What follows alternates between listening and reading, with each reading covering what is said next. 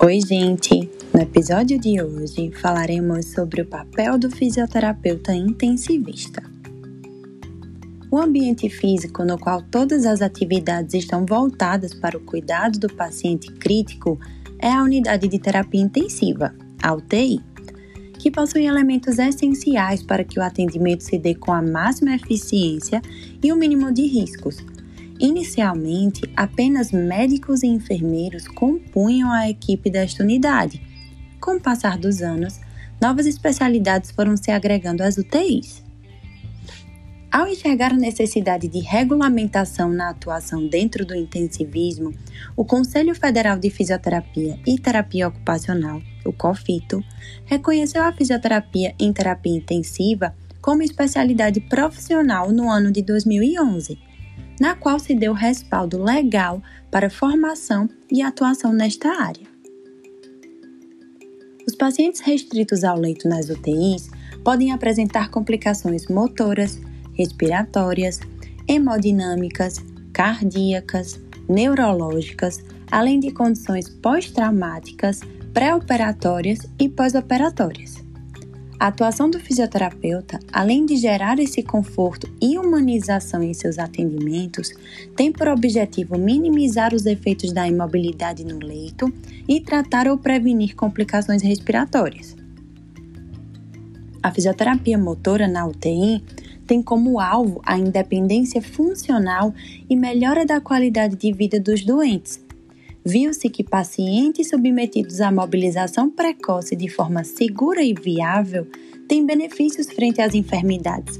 prevenindo ou minimizando grandes retrações musculares, mantendo ou aumentando a força muscular e a função física do paciente, reduzindo complicações no quadro, sendo consideradas como elemento fundamental na maioria das condutas de assistência da fisioterapia em pacientes internados em uma UTI. Em relação à assistência a pacientes graves que necessitam de suporte ventilatório, o fisioterapeuta tem uma importante participação, auxiliando na condução da ventilação mecânica, desde o preparo e ajuste do ventilador artificial à intubação, evolução do paciente durante a ventilação mecânica, interrupção e desmame do suporte ventilatório até a extubação. Para que o fisioterapeuta trabalhe em prol da diminuição da estadia do paciente no leito da UTI e que reduza ao máximo as complicações e consequências da causa da internação, o profissional precisa ser especialista, conhecer e trabalhar na avaliação e monitorização das diversas variáveis dos sistemas cardiorrespiratório e neuromúsculo esquelético,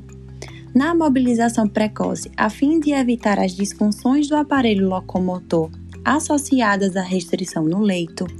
na melhora da ventilação pulmonar e na oxigenação, no desempenho dos músculos respiratórios,